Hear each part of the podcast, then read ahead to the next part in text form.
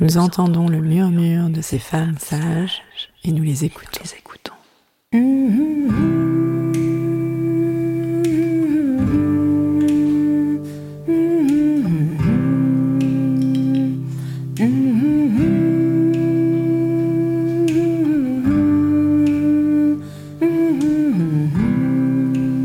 Elles sont gynécologues, sages-femmes, ostéopathes, psychologues, historiennes, toutes œuvrent à leur façon en faveur d'une prise en charge globale de la santé des femmes. Ce sont des femmes sages, car de par leurs expériences, leurs histoires de vie, elles ont quelque chose à transmettre. Elles ouvrent notre champ des possibles. À nous, femmes, patientes, thérapeutes, elles montrent le chemin vers une autre réalité. Elles prouvent par leur pratique quotidienne qu'une autre santé est possible.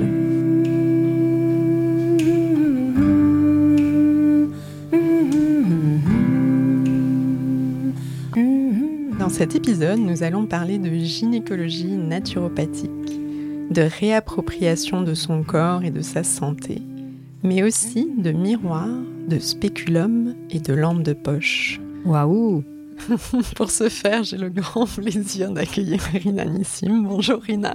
Bonjour. Alors Rina, quelques mots sur vous. Infirmière de formation initiale, vous êtes devenue au fil du temps et des expériences une naturopathe féministe. Vous avez beaucoup œuvré pour la santé des femmes dans votre pays, la Suisse, mais aussi sous d'autres latitudes. Et je vous retrouve à Genève, plus précisément à l'espace Femmes Internationales, qui est aussi le siège de votre maison d'édition Mama Mélis. Un lieu important lié à votre histoire, votre engagement. Un engagement qui remonte à loin.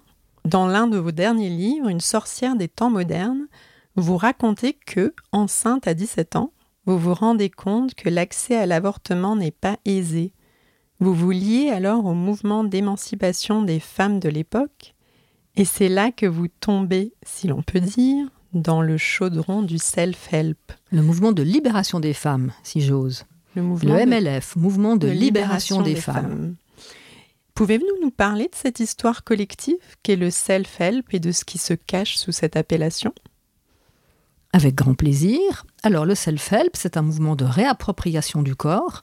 C'est une démarche qu'on ne fait en général pas individuellement mais collectivement, d'apprendre à s'observer, regarder comment est fait notre corps, éventuellement même apprendre à mettre un spéculum, voir non seulement sa vulve mais éventuellement aussi le col de son utérus, et peut-être apprendre à se réapproprier un certain confort, une certaine confiance et aussi une certaine capacité peut-être de traiter quelques problèmes simples quand ils se présentent et avant qu'ils ne soient trop graves.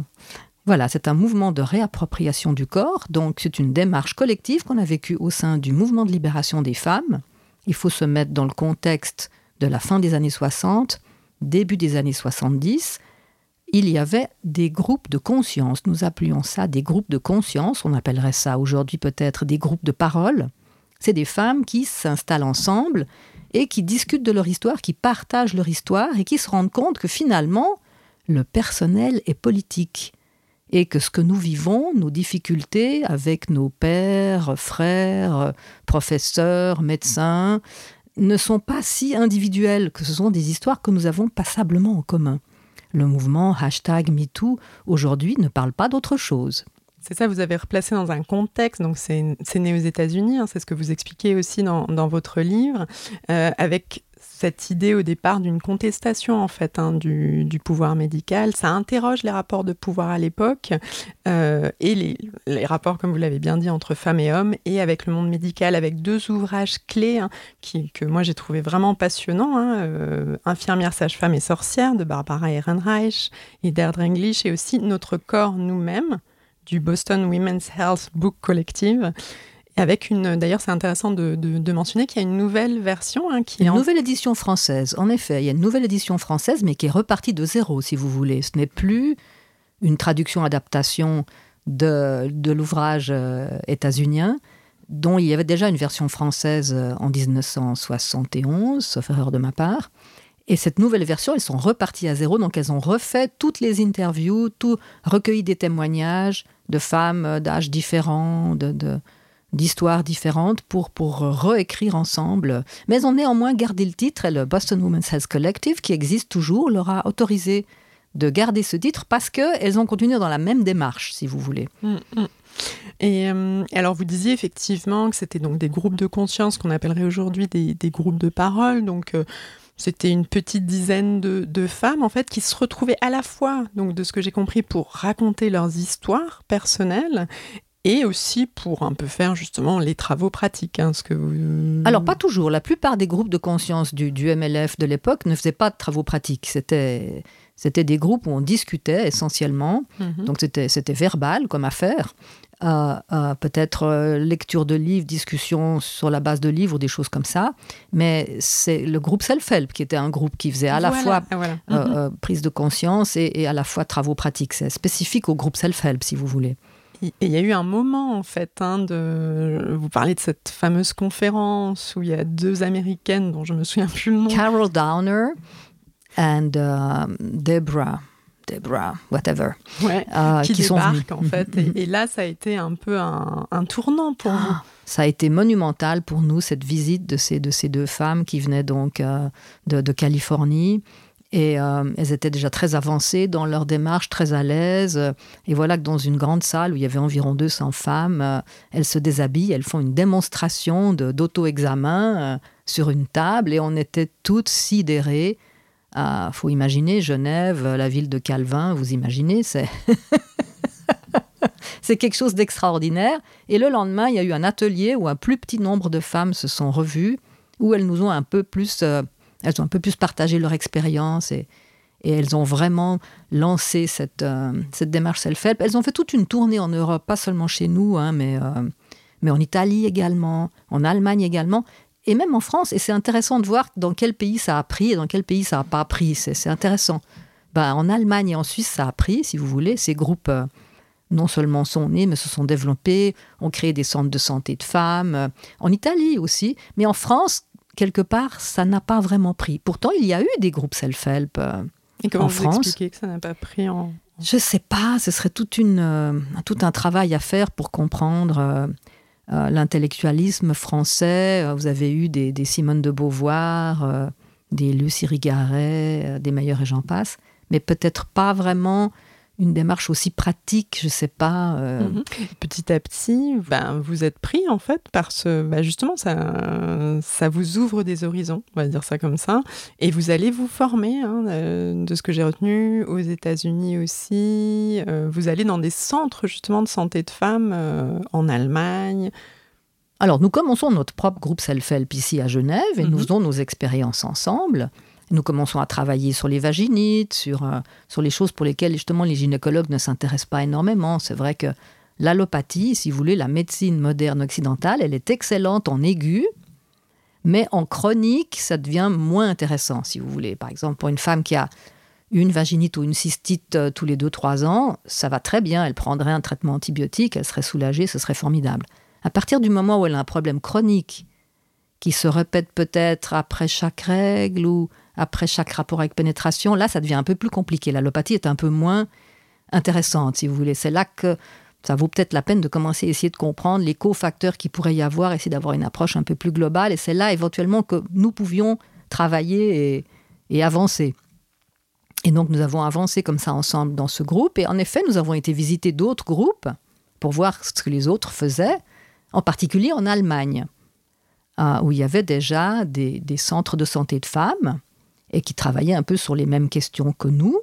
Et en effet, c'est seulement plus tard euh, aux États-Unis. Donc, euh, aux États-Unis, c'est quand j'ai fini mes, euh, mes études d'infirmière, donc c'est 75, 76, 75, 76. et là, il y avait une cinquantaine de, centres de, de, santé de femmes aux États-Unis, les Feminist Women's Health Centers, les Emma Goldman Health Centers, il y en avait plein, quoi. C'était extraordinaire. Mmh.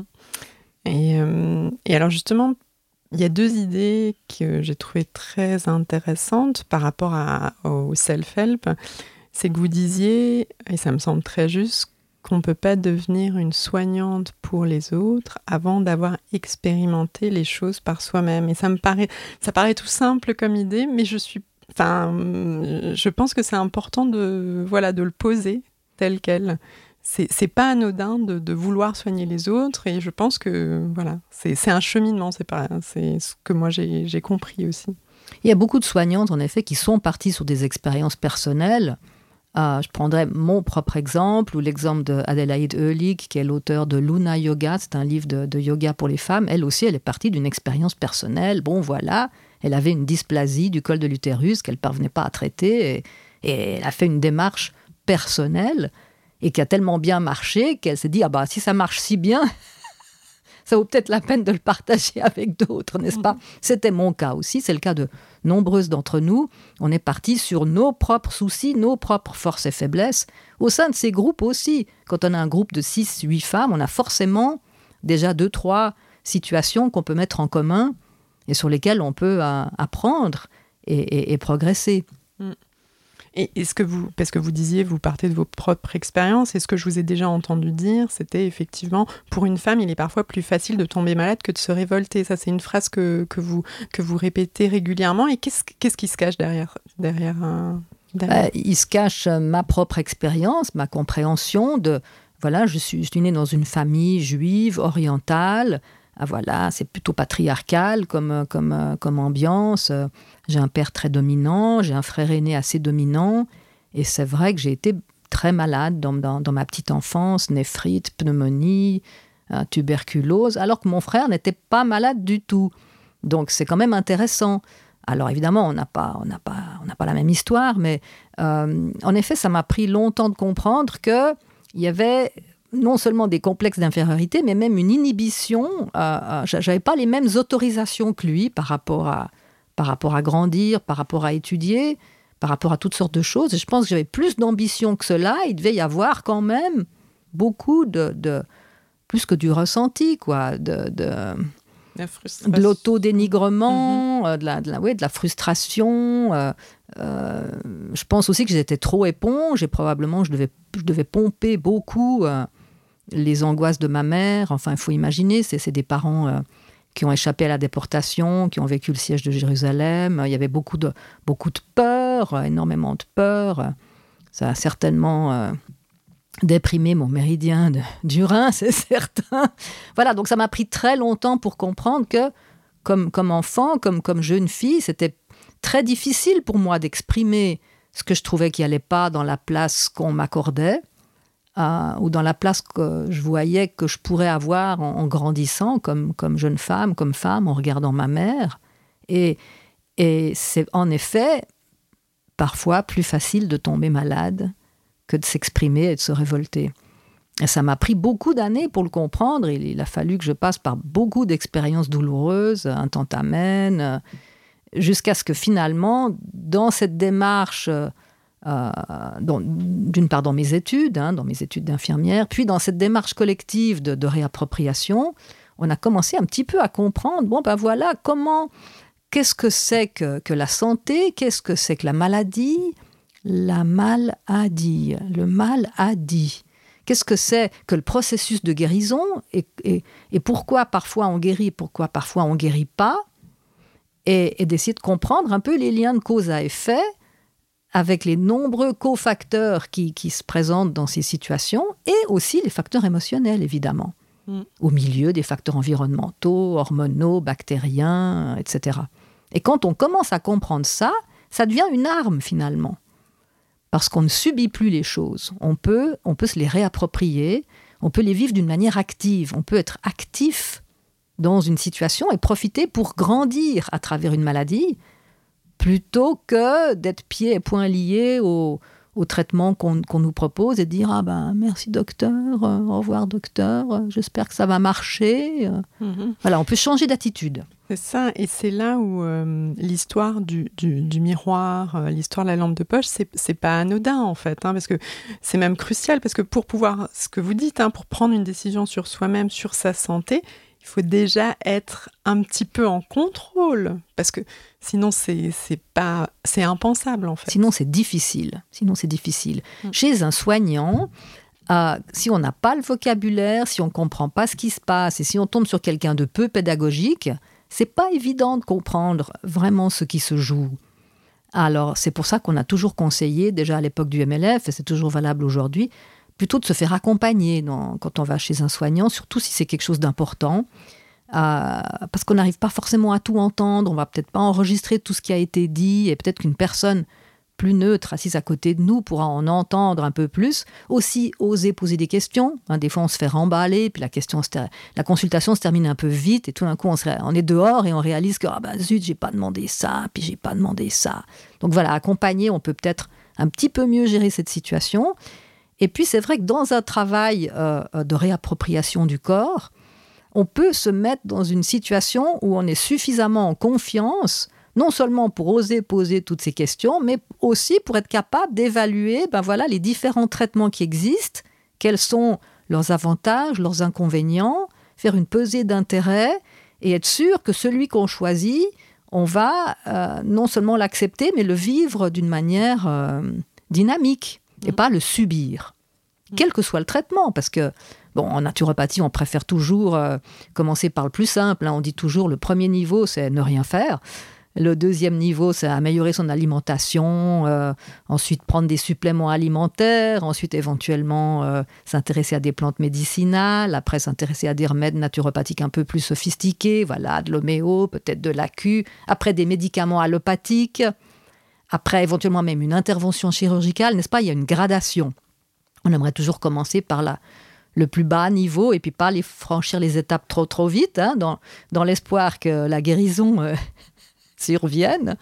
Et pour pouvoir faire ça, ben, ça demande quand même une sacrée confiance en soi et ça demande peut-être un accompagnement parfois. C'est pas si facile euh, mm. euh, toute seule. Tout à fait. Et alors justement, on en vient à ben, un projet que vous avez que vous avez porté une dizaine d'années, hein, puisque vous, suite à ces expériences, vous ouvrez avec une équipe euh, pluridisciplinaire, un dispensaire de femmes à Genève. Donc là, on est fin des années 70 et vous pouvez mettre en place justement cet accompagnement et cet accompagnement un peu global. Euh, et ce dispensaire, à plusieurs égards, est assez original dans sa mise en œuvre. Est-ce que vous mhm. pouvez nous parler un petit peu déjà de l'équipe qui, qui le forme et surtout de, du déroulé de la consultation? Le dispensaire des femmes est né en effet en 1978, après euh, mon voyage aux États-Unis, où j'avais été voir des centres de santé de femmes, où j'avais travaillé dans, l'un d'entre eux, et j'ai rassemblé autour de moi des femmes du groupe Self-Help, évidemment, mais également des professionnels. Donc on avait une équipe avec euh, des médecins, des infirmières, euh, nous ont rejoint également des sages-femmes, mais il y avait aussi psychologues, enseignantes, enfin des femmes avec d'autres cursus. Et l'idée justement était de ne pas faire un travail médicalisé, mais d'essayer dans chaque euh, consultation d'avoir une médicale et une non médicale avec l'usagère. Donc les médicales, c'était toutes les professions médicales et paramédicales, et les non médicales, c'était les autres. Et l'idée, c'était toujours de les recevoir à deux, plus l'usagère. On pouvait aussi recevoir deux usagères. Ça pouvait arriver qu'elles viennent ensemble. On pouvait aussi faire des groupes également. Donc on a fait des groupes pour des femmes. Bon, les groupes les plus courants à l'époque, c'était sur la sexualité, évidemment, sur la contraception, mais aussi sur la ménopause, par exemple, ou bien les, le fibrome, ou bien ben justement les vaginites et les cystites chroniques, vous voyez, des choses comme ça, où c'est tellement intéressant de, mettre en commun les expériences, parce qu'on avance tellement plus vite en groupe que en tête à tête. Voilà, donc ça se passait comme ça, et c'était donc remboursé par les caisses maladie, donc ce qui serait pour vous la sécurité sociale. Et euh, ça a été assez euh, délicat, cette question. On se demandait toujours si ça allait passer, s'ils allaient accepter notre façon de travailler. Et on s'était préparé avec des avocats et tout, éventuellement, à faire face euh, à, des critiques. Mais finalement, non, ils ont, ils ont tout à fait accepté, parce qu'ils ont étudié notre façon de travailler. Et ils ont vu que finalement, ça leur coûtait moins cher, quoi. Que c'était une médecine euh, qui coûtait pas très cher. Si vous voulez, n'y avait pas beaucoup d'actes médicaux. Et, euh, et, ils se sont aussi rendus compte que les femmes ne faisaient pas de la double consultation. C'est-à-dire qu'elles n'allaient pas avoir un autre gynécologue pour euh, doubler cette, cette consultation. Et donc, pour eux, c'était avantageux. Donc, ils nous pas, ils nous ont pas fait de soucis, si vous voulez. Et donc, on a pu développer au sein de cette équipe, justement, une approche naturopathique euh, en gynéco parce que on avait un petit peu d'expérience pour les vaginites, les cystites, les choses simples, ça on avait déjà fait sur nous-mêmes, donc on était à l'aise de le proposer. Dans chaque consultation, on pouvait proposer un choix. vous avez le problème X, alors voilà, l'explication c'est ça. Et voilà, vous avez le choix entre un traitement allopathique avec avantage-inconvénient, puis un, traitement naturopathique avec avantage-inconvénient. Et, et, voilà, comment, comment vous vous sentez par rapport à ça. Et souvent, les femmes nous disaient Bon, ben, je sais pas, qu'est-ce que vous pensez qui est mieux pour moi? Alors, il fallait recommencer à zéro. Non, alors reprenons à zéro, avantage-inconvénient, avantage-inconvénient. Vous voyez, tout le travail de l'auto-examen, de faire cet examen gynécologique soi-même, de mettre le spéculum soi-même, de regarder son col en premier avant que les autres regardent, nous met dans une position où on se réapproprie cette partie de nous qu'on avait considérée comme un peu mystérieuse, comme un peu inaccessible, comme un peu, parfois même pire, ben, sale ou que sais-je. Alors qu'on regarde facilement au fond de sa gorge hein, pour voir s'il y a des petits points blancs, si ça pourrait être une angine, si ça justifierait éventuellement un traitement antibiotique. Mais on ne regarde pas si facilement euh, sa vulve ou encore moins dans son vagin. Pourtant, c'est une partie de nous comme une autre. Tout à fait. Donc, il y a effectivement le, aider les femmes lors des consultations, et c'est fort d'avoir une posture autonome. Et tout ce qui est aussi bah, la phytothérapie, en fait, en soi, c'est un outil d'autonomisation. C'est pour ça que vous avez aussi, quand vous dites le dispensaire, c'est un peu. Euh, ça concilie cette approche féminine, cette approche euh, naturopathique. C'est ce que vous disiez un peu plus tôt. Mhm. Parce que vous dites souvent que c'est un peu comme les cours de cuisine, c'est-à-dire quand on part du principe on, on, prend des plantes locales, on peut effectivement euh, voilà, trouver des, solutions. En tout cas, et surtout, comme vous le mentionnez un peu plus tôt, sur euh, les, toutes les questions de tout ce qui relève de la chronicité, puisque le but, en fait, ce que vous disiez aussi, c'était que c'est pas le but, c'est pas que l'usagère, hein, puisque vous utilisez ce terme, revienne dix fois pour le même problème. C'est aussi ça. Alors en effet, c'est proche de la cuisine parce que il y a encore des femmes qui ont ça dans leur cuisine, par exemple du bicarbonate de soude ou bien, ou bien du citron. Ben voilà, elles ont remarqué que pour les brûlures d'estomac, ça, ça marchait, assez bien, etc. Il y, a, encore des choses assez simples qu'on a dans ces habitudes ou, que nos mères ou nos grands-mères avaient dans leurs habitudes. Donc c'est c'est pas si loin que ça la phytothérapie. On peut partir de cette attitude et il y a une capacité de se le réapproprier relativement facilement, du moins une phytothérapie simple. Et presque tout le monde se sent capable de le faire. quoi. Il n'y a pas trop d'inhibition. Euh, oh là là, mon Dieu, mais je n'arriverai pas à faire une chose pareille. Alors qu'il y a d'autres aspects de la naturopathie qui sont un peu plus complexes. Si vous voulez, l'homéopathie, l'acupuncture, ça devient un peu plus compliqué. Il faut déjà un peu plus d'années de, de, formation. Et là, c'est vraiment un champ qu'on peut se réapproprier relativement facilement. C'est pour ça que dans mon, dans mon Mama Mélis, ce manuel de gynécologie naturopathique à l'usage des femmes, il y a donc euh, euh, sur chaque affection ce que propose la médecine moderne occidentale, quelles seraient les alternatives avec l'alimentation, les oligoéléments, compléments alimentaires et la phytothérapie. Il y a quelques petites indications aussi en, en homéo ou en acu, mais extrêmement brièvement parce que ça ne se prêterait pas à ce mode de, à ce type de chapitre qui sont quand même symptomatiques. Mm, mm. Quand on feuillette le livre, alors il est, il est extrêmement riche. Euh, on a différentes, euh, effectivement, les infections, les tumeurs, des, conseils sur l'alimentation. Euh, moi, certaines, je imagine qu'on peut se poser la question de comment choisir la bonne plante parmi toutes celles proposées. Et j'avais, vous disiez, l'idée, c'est effectivement de, ben, d'ouvrir des ouvrages de phytothérapie et de voir selon les différentes indications bah, lesquelles vous ressemblent le plus. L'ouvrage est fait en effet pour pouvoir être employé autant par des usagères que par des soignants et des soignantes. Donc il faut que ce soit simple et accessible, mais à la fois il faut aussi que ce soit un outil pour euh, des soignantes. Euh, donc il faut en mettre quand même pas mal d'informations, n'est-ce pas? Euh, et, je pense que ça remplit, ça remplit assez, assez ce but. Maintenant, pour des affections simples, on peut très bien se débrouiller puis essayer soi-même. Voilà, un bicarbonate de soude, de l'ail pour une mycose, même pour des déséquilibres hormonaux, on peut très bien essayer un, framboisier, un cassis. Euh, pour une femme jeune et puis pour une femme peut-être un peu plus âgée, des plantes progestérone-like, euh, alchimie, la chilée, etc. On peut faire des expériences comme ça. J'aurais tendance à dire, si on va dans l'expérimentation, de faire d'abord une plante à la fois, de sorte qu'on puisse voir l'effet qu'elle euh, a et qu'on puisse apprendre. Maintenant, si on est dans un, problème déjà un peu plus avancé, peut-être euh, voilà des règles trop abondantes, on veut, on veut éviter d'évoluer vers un fibrome, n'est-ce pas? Ce qui est quand même intéressant.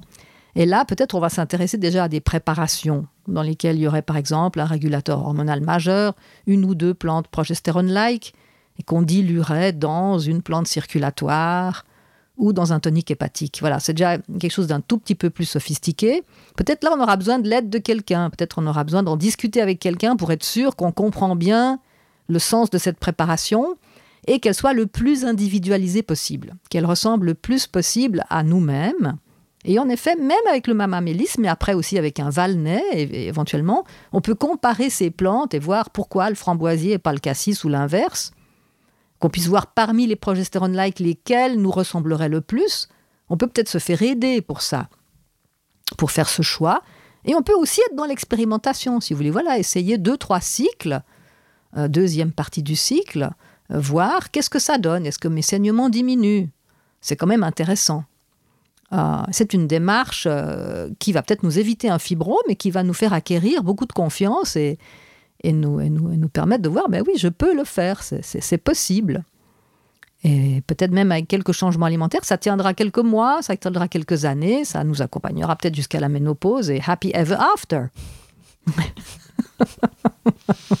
Alors, euh, vous disiez aussi l'importance euh, de, prendre le temps d'aborder les messages sous-jacents, parfois le sens symbolique de, ces maladies. J'ai beaucoup lu et entendu sur... Euh, bah, vous parliez des infections hein, chroniques, donc on pense mycose, cystite. Et à ce moment-là, vous parliez de notion de territoire. Ça aussi, c'est quelque chose que j'ai retenu. C'est quelque chose que vous avez expérimenté, observé en fait, dans, dans ces groupes? Alors ça, c'est quelque chose de difficile à partager dans un livre. Euh, parce qu'il ne faut pas tomber dans un ton culpabilisant, c'est tout, c'est tout votre faute finalement. Euh, c'est assez délicat. Alors que dans un groupe, c'est idéal. Dans un groupe, c'est idéal parce que quand on entend les histoires des autres, on se rend compte ah ben, ah ben alors même elle, c'est quand même incroyable. Puis c'est quand même une enseignante. Et puis, et puis voilà, elle décrit ça aussi, euh, qu'elle a peut-être cette difficulté. Par exemple, si on parle des, cystites chroniques et des, vaginites chroniques, c'est vrai, c'est plus facile en groupe. Ou bien alors en consultation, ma stratégie, ce serait de raconter des exemples. Dire, voilà, je vais vous donner un ou deux exemples de dames. C'est des vraies dames euh, qui ont vraiment existé. Maintenant, vous verrez bien si ça vous parle ou pas. N'est-ce pas? Parce qu'il faut trouver un moyen pour donner un hint, une petite idée d'une piste possible, mais sans l'affubler que c'est forcément son cas. C'est assez délicat, vous voyez Parce qu'en effet, dans beaucoup de, vaginites chroniques et de cystites chroniques, il y a des problèmes de territoire où on, est, on, se sent envahi. Alors, c'est pas si simple, parce qu'il se peut que dans cette situation présentement, le partenaire soit le partenaire rêvé et que ce soit vraiment la personne euh, qui convient bien, mais il se peut qu'il y ait une mémoire. Donc, il faut en fait demander à cette personne de raconter sa première cystite ou sa première vaginite. Parce que c'est à ce moment-là que cette mémoire, elle s'est, elle s'est gravée, si vous voulez, et toute situation qui va ressembler à ça va venir peut-être réveiller cette mémoire. Et les personnes ne se rappellent pas toujours des circonstances d'apparition de leur première vaginite ou de leur première cystite, mais si elles s'en rappellent, c'est extrêmement intéressant. Donc il faut leur faire parler de leurs premières règles, de leur premier rapport sexuel, et de comment tout ça s'est mis en place, et puis si elles se souviennent voilà, des circonstances d'apparition. Et c'est vrai que si on le vit en groupe, c'est beaucoup plus intéressant parce que c'est terriblement déculpabilisant. Vous voyez, que vous entendez les histoires des autres, vous dire mais c'est bien sûr caramba. Alors il y a ce bout qui me ressemble, puis il y a ce bout qui me ressemble pas, mais j'arrive quand même bien à percevoir euh, euh, le bout qui me ressemble, euh, sur lequel éventuellement je pourrais avancer un peu, n'est-ce pas? Et ça, c'est extraordinaire, c'est extrêmement libérateur comme expérience. Mm. Et alors, vous êtes toujours dans une dynamique de transmission avec les, différents ouvrages hein, que, que vous, avez. Certains sont récents, hein. je pense à, la, Une sorcière des temps modernes, vous avez un ouvrage sur la ménopause, enfin, il y, a plusieurs ouvrages hein, dans le cadre des éditions euh, Mme Amélie, c'est on, comprend en, vous, en vous entendant qu'il est important que les femmes continuent à faire face à, leurs soucis de santé, en fait, collectivement, et pas seulement individuellement, même si, euh, même si euh, il y a des bons soignants, bien sûr, mais qu'il y a quelque chose d'autre qui se, qui se, qui se passe euh, au niveau collectif et que le fait aussi d'associer le pouvoir des plantes et la démarche self-help apporte cette dimension justement supplémentaire à l'autonomie. C'est un peu tout ça. Tout à fait. Se mettre à plusieurs, c'est une, une opportunité pour grandir soi-même, mais aussi peut-être pour obtenir des choses. Éventuellement un centre de santé de femmes, qui sait. Le message est lancé. Merci beaucoup. Osez, osez, osez. Merci Rina.